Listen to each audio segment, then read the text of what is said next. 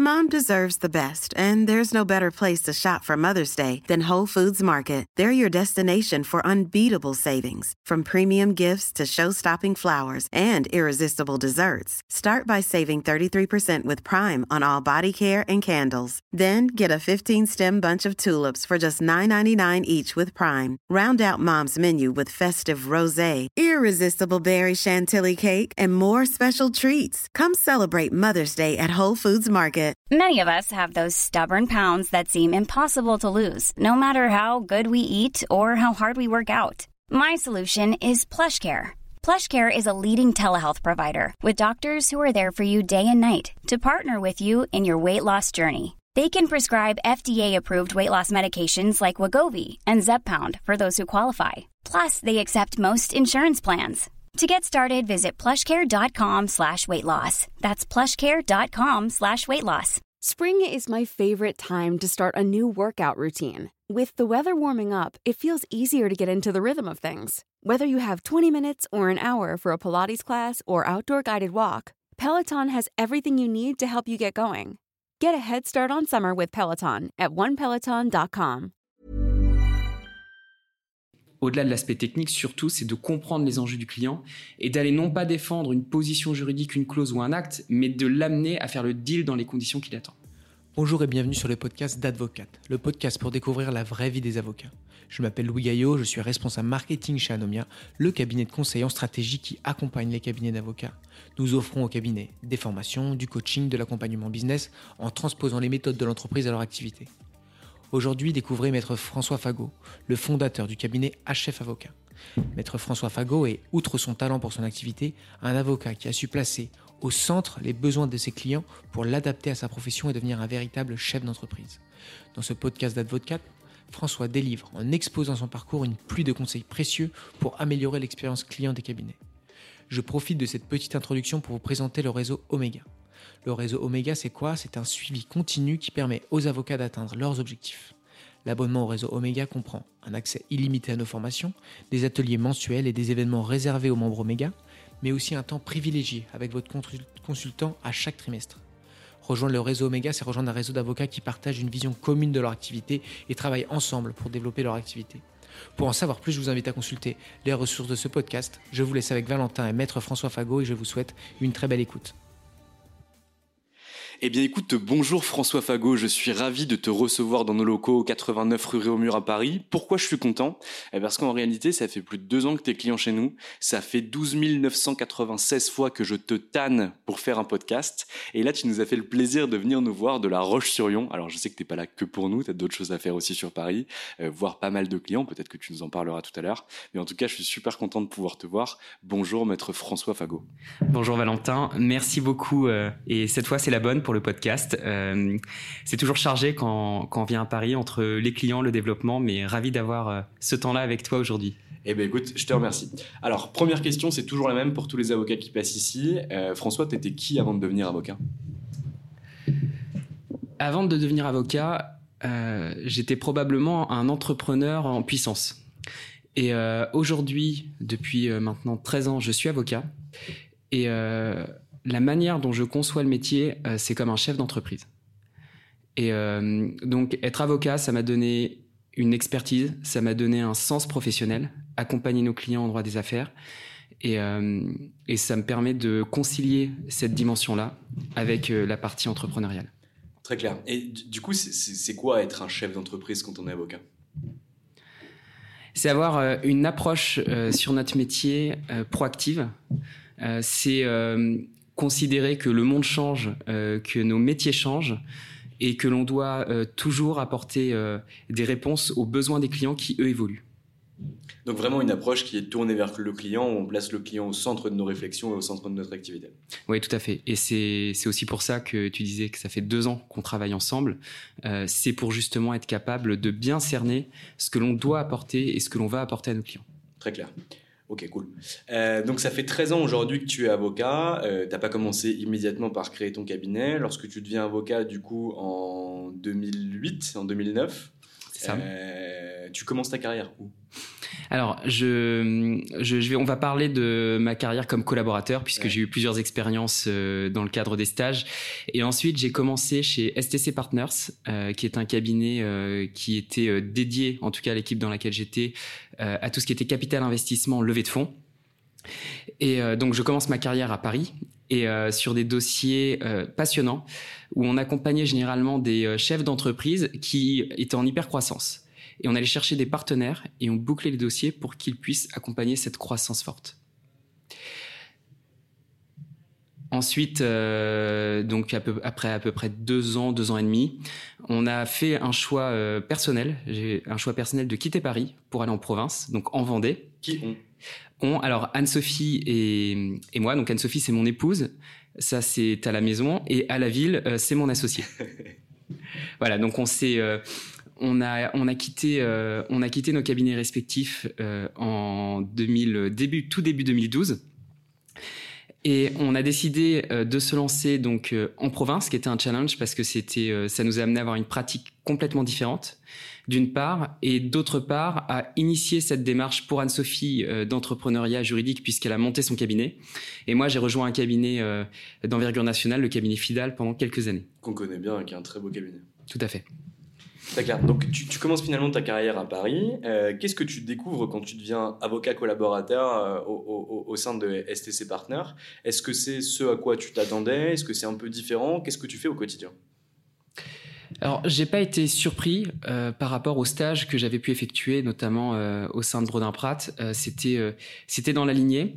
ce que je découvre, c'est à quel point, au-delà de la technique juridique, ce à quoi on est vraiment formé en fac de droit et en école d'avocat, à quel point l'enjeu pour être un bon avocat, euh, c'est de maîtriser euh, les objectifs, l'environnement de son client, et c'est de sortir en fait uniquement de la partie technique pour être des vrais professionnels. Et notamment euh, l'associé pour lequel je, travaillais principalement, qui était qui est Frédéric Bûcher, avait vraiment cette approche très orientée client. Et ça, ça a été d'une part la vraie découverte, et d'autre part, c'est ce qui me plaît dans le métier au-delà de l'aspect technique, surtout, c'est de comprendre les enjeux du client et d'aller non pas défendre une position juridique, une clause ou un acte, mais de l'amener à faire le deal dans les conditions qu'il attend. Très clair. Donc tu restes finalement deux ans et demi, trois ans au sein de ce cabinet. Avec ton épouse et ton associé, tu décides de faire le choix de quitter Paris euh, pour euh, aller euh, dans, dans l'ouest de la France. déjà, comment ça se passe ce choix? Est-ce que tu n'as pas peur finalement de descendre, bah, de descendre en termes de REM, ça c'est sûr, de travailler sur des dossiers qui seraient moins gros, entre gros guillemets, que ceux que tu traitais à Paris? Comment tu es psychologiquement à ce moment-là? En fait, c'est très challengeant parce que l'état d'esprit dans lequel j'étais à l'époque, euh, c'est euh, je sortais donc euh, du master droit des affaires et fiscalité d'Assas. j'avais, j'étais passé dans un cabinet qui qui prenait de, de beaux deals et c'était une remise en cause totale. C'est-à-dire que je suis arrivé, globalement, personne connaissait mon master. Assas, ça parlait pas plus que ça, et je repartais à zéro.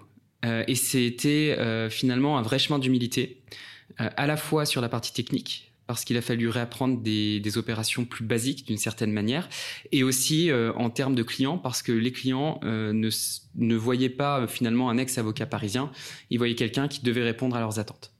Donc c'était très challengeant, donc très stimulant. Mais c'est vrai que c'est assez dingue parce que quand je discute avec des, collaborateurs, ou même avec ma compagne qui est avocate, ma compagne est avocate en, en, droit fiscal, et en réalité, elle travaille sur des opérations qui sont tellement complexes que le B à bas de la fiscalité, parfois, ça devient compliqué. Et les gens normaux, entre guillemets, ne comprennent pas euh, pourquoi il n'y a pas une réponse qui sort du tac au tac et pourquoi elle est obligée de faire des recherches. Du coup, toi, tu as aussi euh, vécu ce truc-là. Oui, complètement. Euh, c'est, j'ai vécu cette dimension-là et euh, il y a aussi un autre facteur, c'est qu'en fait, tu te retrouves euh, quand tu euh, rentres comme ça sur sur une approche directe avec les clients, ce qui a été le cas finalement très tôt, puisque dès 2012, j'étais en prise directe avec les clients et ma clientèle était principalement une clientèle que j'avais développée moi-même, à être confronté à la réalité du client et pas seulement aux enjeux de ton associé. Il y avait plus finalement d'interface, plus de filtre avec le client. Ouais, donc contrairement à un cabinet d'avocats parisien euh, structuré, euh, finalement, où en fait ton client, quand tu es collaborateur, c'est majoritairement ton associé avant le client final, là finalement, euh, quand tu es arrivé chez Fidal, tu étais directement en prise avec la clientèle et tu avançais sans filet. Oui, complètement. Il se trouve en fait que pour des raisons euh, euh, circonstancielles, euh, dans le bureau de La Roche-sur-Yon, que j'ai rejoint chez Fidal, je me suis retrouvé assez vite en responsabilité, avec donc la responsabilité de développer mes clients, ce qui était assez exigeant, et en même temps la satisfaction justement d'être au contact des clients. Et alors là, du coup, comment tu le vis Quels sont tes retours par rapport au cabinet que tu as rejoint et par rapport à, ce déracinement des cabinets parisiens? En fait, ce qui s'est passé, c'est qu'il y a eu deux aspects dans ma pratique euh, dans ce cabinet. Il y a eu une pratique droit des affaires que j'ai développée sur le territoire. Euh, et j'ai euh, gardé en réalité toujours un pied avec Paris, notamment à travers les projets de fiducie qui ont été portés euh, sur plusieurs années euh, donc par Fidel hein, aujourd'hui qui est une, une, fiduciaire avec Fidel Fiducie. Et ça m'a permis en réalité avec ça plus des clients perso que j'avais quand j'ai quitté Paris euh, de rester très très lié à Paris de rester euh, stimulé par Paris de garder les contacts voilà de pas négliger toute cette dimension là de, de mon expérience et de ce qui fait aussi mon parcours. Et aujourd'hui ça te sert toujours dans ton cabinet? Oui complètement. C'est euh, ça permet de, de, garder une exigence euh, et de ne pas finalement euh, se, je dirais, se laisser aller. ça reste toujours des, des, petits coups de boost à chaque fois que je reviens traiter un dossier à Paris, qu'on a des confrères parisiens, d'être dans cette atmosphère-là. En fait, c'est vraiment une grande richesse. Très clair. Donc tu quittes Paris, tu rejoins le cabinet Fidal, notamment au bureau de La Roche-sur-Yon. Tu restes combien de temps là-bas? Je reste 5 ans et demi à peu près. D'accord. Et du coup, quelle est ton évolution pendant ces 5 ans? Parce que tu arrives, tu es collab 3, euh, au bout de 5 ans et demi, tu es euh, associable euh, en région. Qu'est-ce qui se passe? Comment tu évolues au sein du cabinet et pourquoi tu décides de partir? Alors, un, point qui est important, c'est que moi, ce que j'ai ressenti, c'est quand j'étais à Paris, il y a vraiment un enjeu à passer associé. C'est vraiment un point de bascule qu'on recherche énormément. Et donc c'est resté une idée, euh, évidemment, que j'avais euh, en rejoignant euh, Fidal, en gardant ce, cet objectif comme un objectif euh, euh, important dans la carrière. Et quand la question s'est posée, donc c'était, ça devait être autour de 2016 à peu près, en fait, ça m'a amené à re-questionner plus profondément la manière dont je voyais l'exercice de mon métier. Est-ce que c'était de faire une carrière dans un beau cabinet comme celui-là, d'évoluer? Euh, ou est-ce que c'était euh, de partir plus, euh, j'allais dire, à l'abordage en, entreprenant et en montant une, structure dédiée et, en fait, c'est ce que j'ai fait parce qu'il y a eu un, élément déclencheur dans le raisonnement à ce moment-là. Et c'était quoi du coup l'élément déclencheur? En fait, tout simplement, euh, j'ai, euh, on a eu pas mal d'études sur la profession d'avocat qui sont sorties, CNB, les ordres, euh, des startups aussi, des legal startups, des legal tech qui sortaient des études. Et ce qui m'a stupéfait en lisant les études, c'était, c'était un soir à la maison, j'avais tout imprimé. C'était à quel point les retours sur l'expérience client avec l'avocat étaient insatisfaisants pour les clients. Et de prendre la mesure qu'on ait une profession qui finalement répond aux besoins du client mais n'y répond pas avec une belle expérience pour le client. Et à ce moment-là, je me suis dit, il y a vraiment quelque chose à faire. Il y a une manière euh, de penser un cabinet d'avocats de demain, une structure d'exercice juridique différemment, en changement de paradigme, en partant vraiment de l'enjeu client. Et, euh, et, faire ça, ça m'a semblé assez naturel de porter ce projet dans une structure, finalement une nouvelle structure qu'on pourrait tout de suite bâtir, on pourrait dire by design, hein, orienté client. Très clair. Mais ça, tu aurais pu aussi le proposer à ton cabinet, euh, à La Roche-sur-Yon. Euh, pourquoi ça n'a pas été le cas Ou en tout cas, pourquoi tu as réfléchi euh, vers l'extérieur? Parce que je, comprends tout ce que tu dis, c'est-à-dire que le fait de vouloir créer finalement une structure orientée vers le client, etc., je, pense que c'est ultra pertinent. Et d'ailleurs, c'est le sens de l'histoire et tu, as bien fait de le faire. mais est-ce que tu n'aurais pas pu le faire avec un cabinet comme Fidal ou c'était trop gros Ça aurait été trop difficile de changer les choses en interne? Alors, je pense que Fidel démontre d'ailleurs actuellement une capacité à, se réinventer, à pivoter. Après, je pense a aussi une question de personnalité. Euh, je pense qu'au fond, euh, entreprendre, euh, porter un projet avec une vraie marge de manœuvre, avec une capacité à faire évoluer le système, le modèle globalement, sans trop d'inertie, c'est quelque chose qui, était très important pour moi. Et, et c'est ce qui fait d'ailleurs, quand j'ai quitté la structure, que je l'ai quitté en, en bons termes, euh, parce qu'en fait, ça répondait vraiment à, une, aspiration personnelle profonde, tout simplement de trouver, euh, voilà, de trouver un, équilibre et un épanouissement. Très clair. Et donc le cheminement, comment il se passe? Tu décides finalement de te dire, ok, moi j'ai envie de monter une structure, j'ai lu euh, ces rapports du CNB, euh, des, différents ordres, des Legal Tech et d'autres d'autres acteurs sur le marché qui ont fait des études sur l'expérience client. Tu te dis, il y a une brèche. c'est quoi ton cheminement intellectuel? Comment tu te dis, ok, je vais y aller? Par quelles étapes tu passes?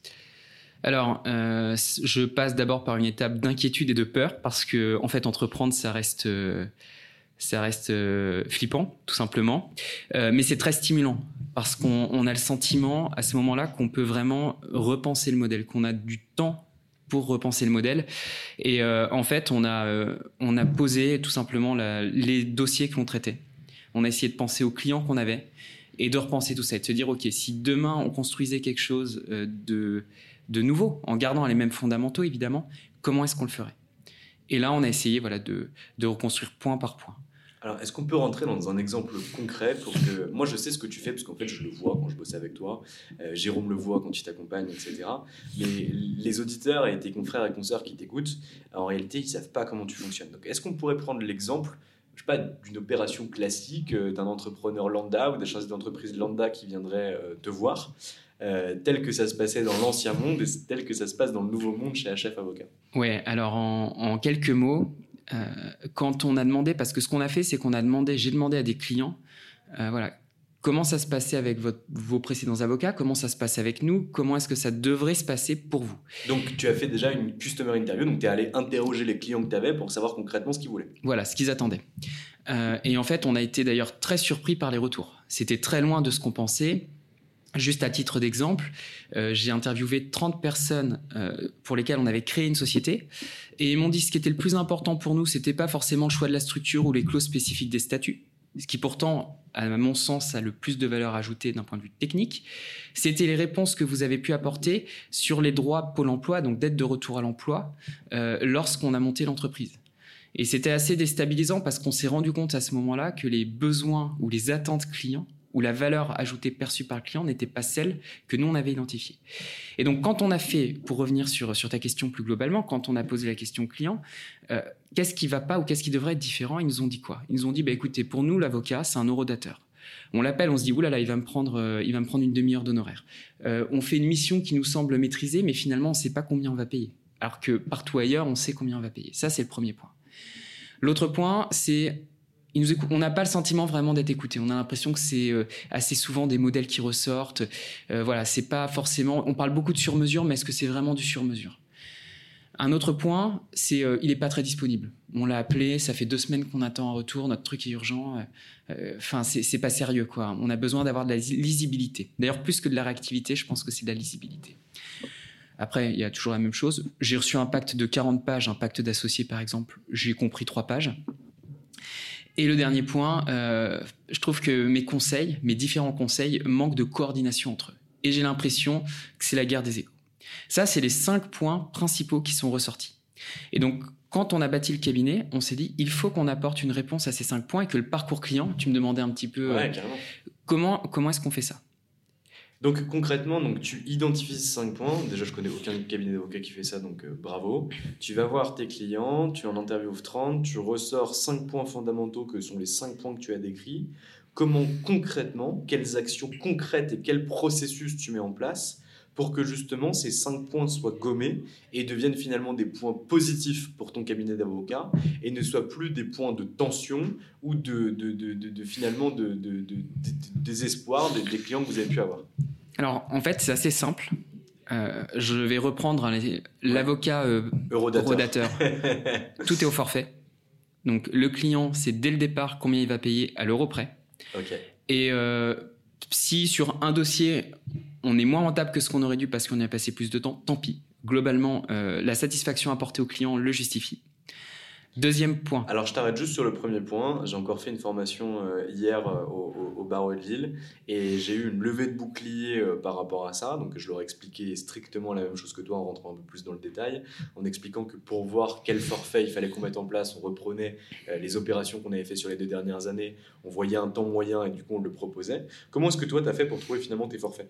Par exemple, pour création, donc le pack de base de création d'une société, euh, choix de la structure, euh, rédaction des statuts, pacte d'actionnaires et euh, éventuellement CGV, CGU. Comment tu as fait pour te positionner en termes de prix sur cette opération? En fait, on prend par exemple sur les, les, créations de sociétés, on l'a fait récemment encore pour mettre à jour notre accompagnement.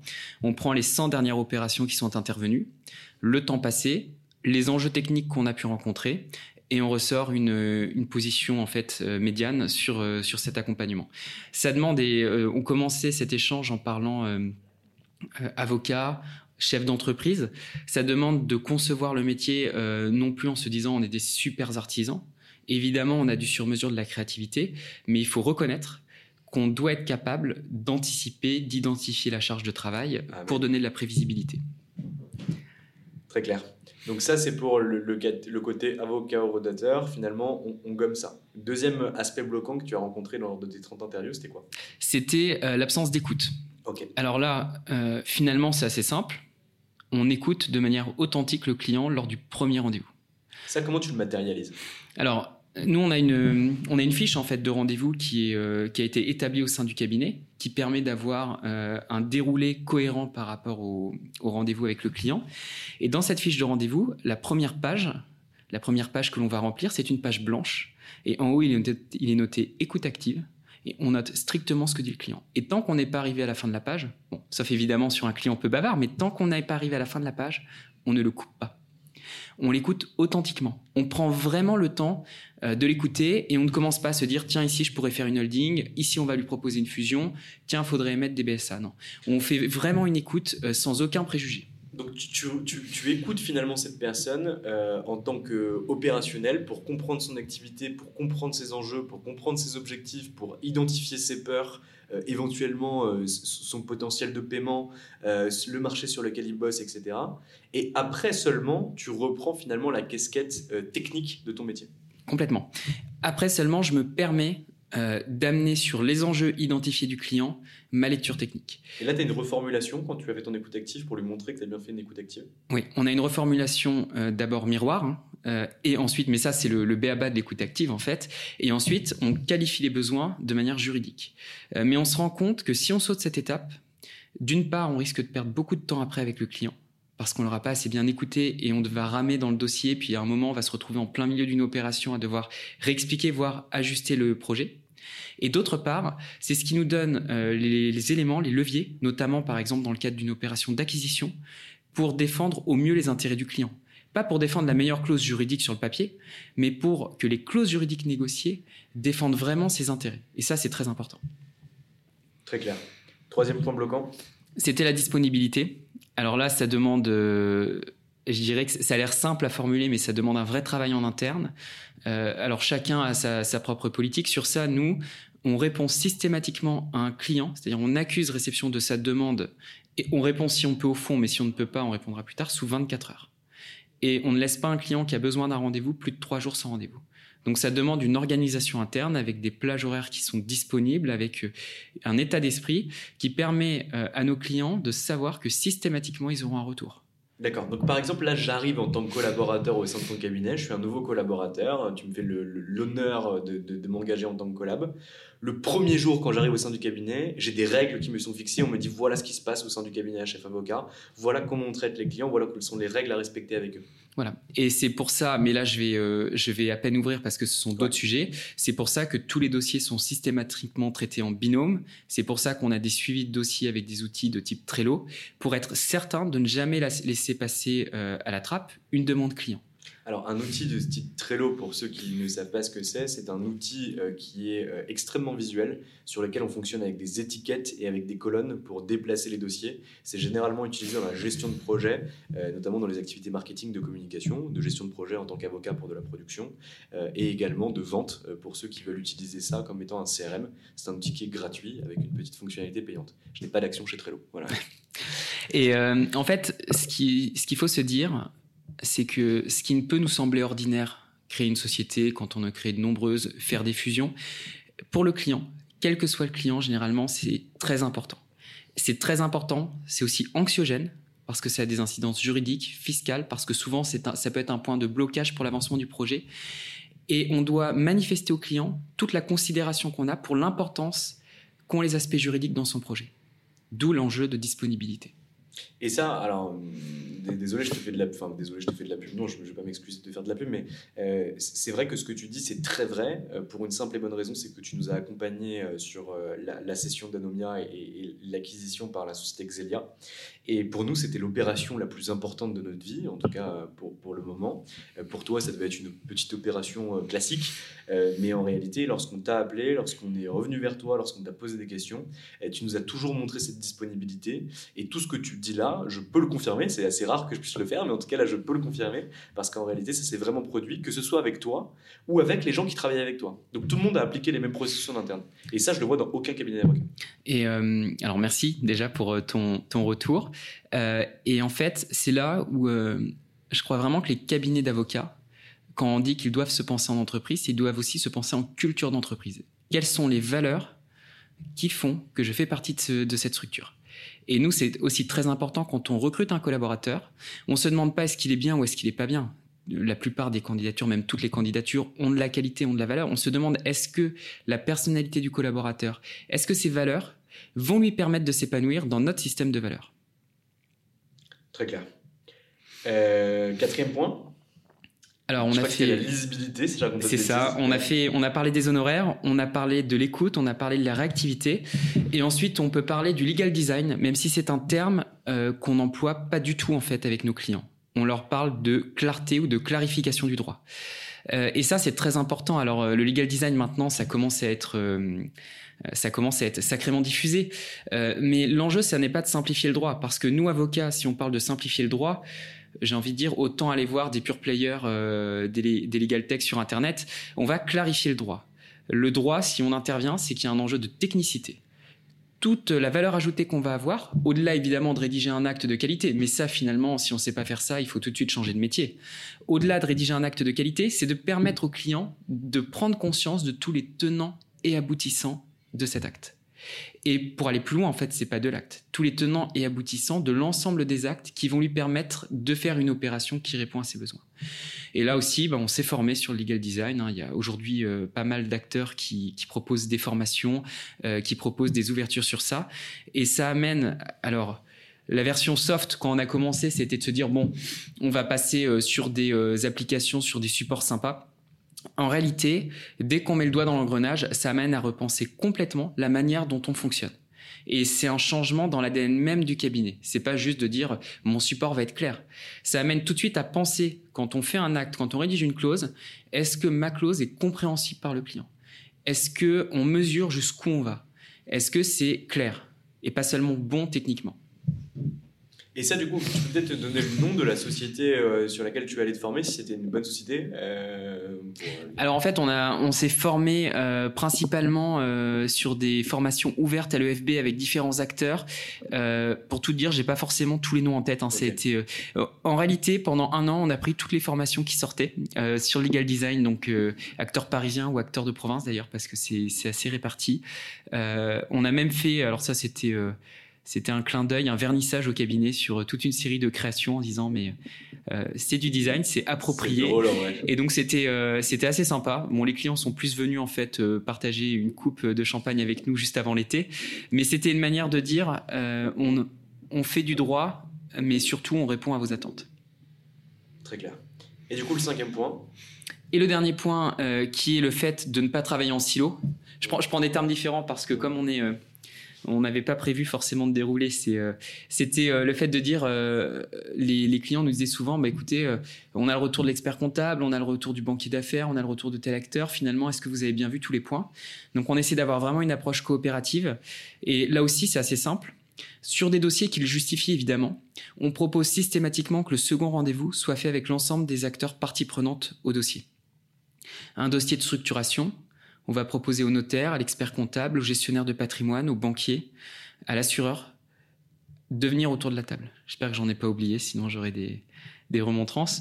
Euh, et en fait, ce qu'on fait, c'est qu'on présente toujours un, un, draft, un projet euh, de structuration, par exemple dans un dossier comme ça, et on propose à chacune des parties de s'exprimer librement en précisant que le dossier que le projet n'est pas arrêté et qu'on a besoin de l'avis de chacun. Et c'est ce qui permet de faire le réglage fin et on sait bien que le réglage fin, c'est ce qui fait vraiment la valeur ajoutée dans les montages. Très clair.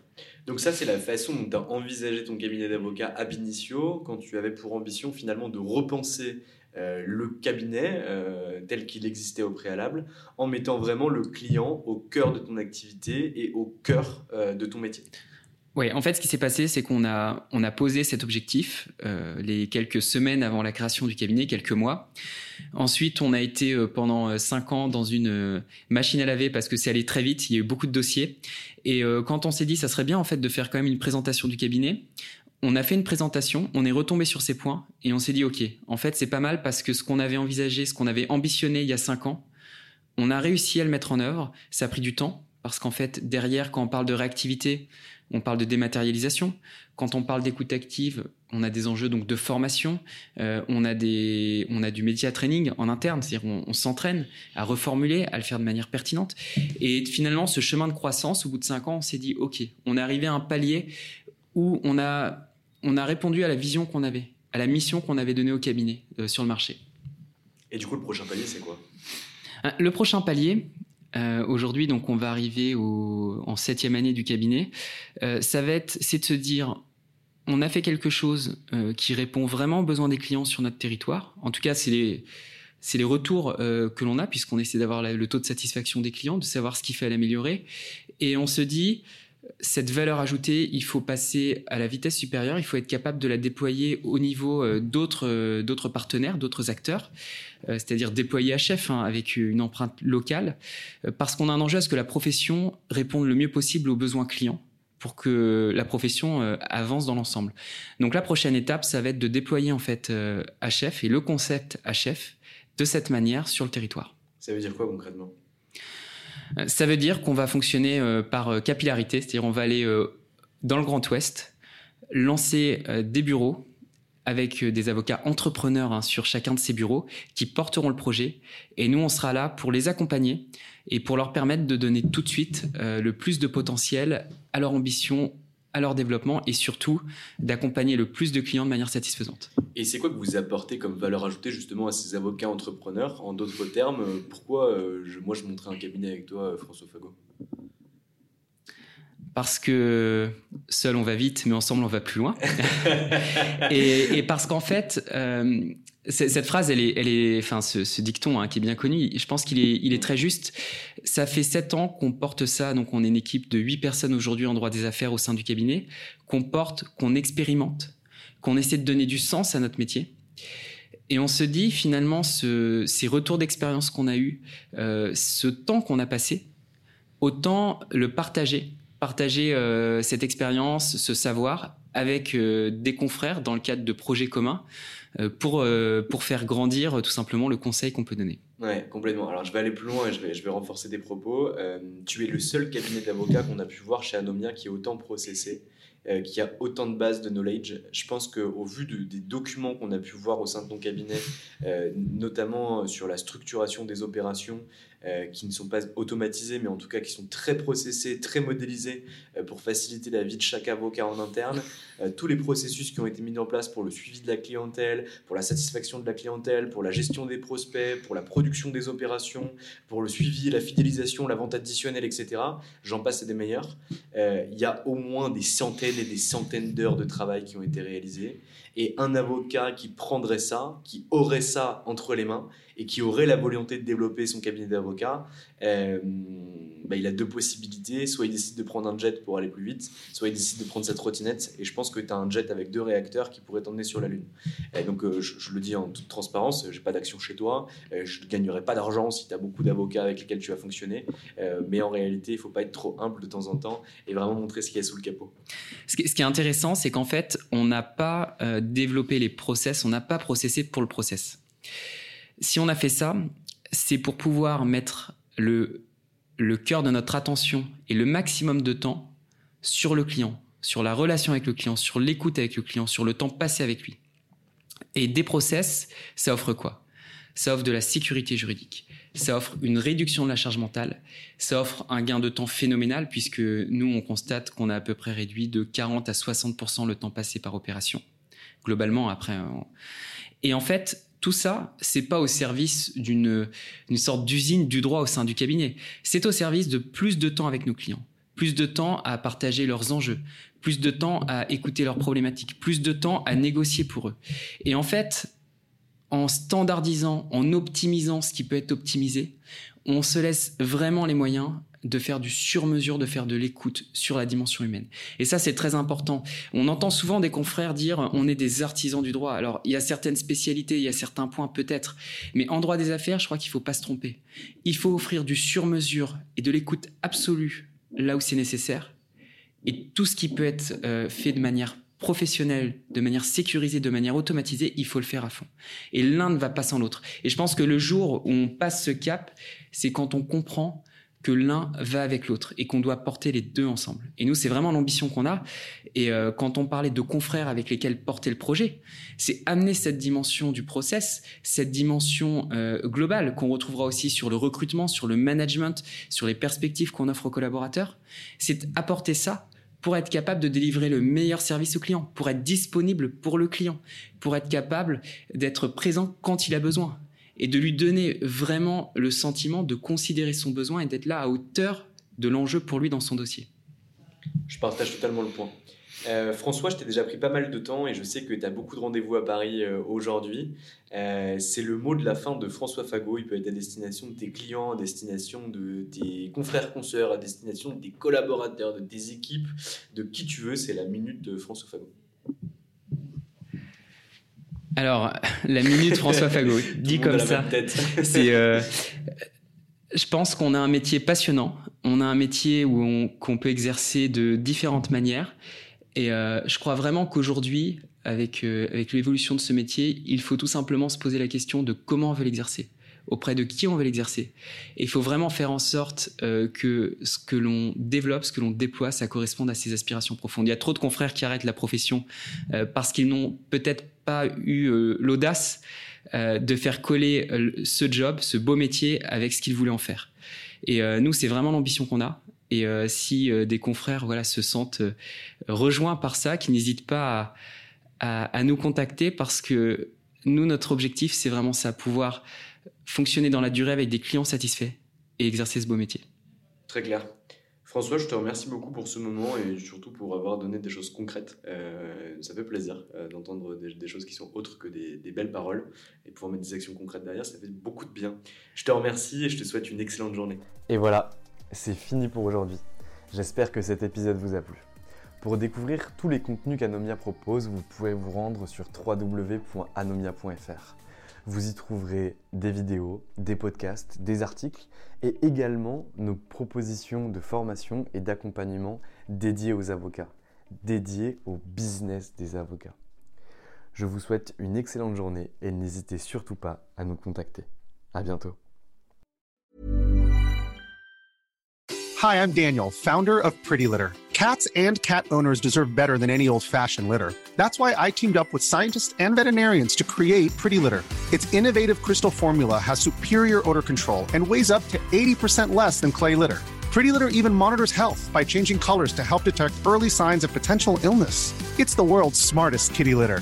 Go to prettylitter.com and use code ACAST for 20% off your first order and a free cat toy. Terms and conditions apply. See site for details. Even when we're on a budget, we still deserve nice things. Quince is a place to scoop up stunning high end goods for 50 to 80% less than similar brands. They have buttery soft cashmere sweaters starting at $50, luxurious Italian leather bags, and so much more.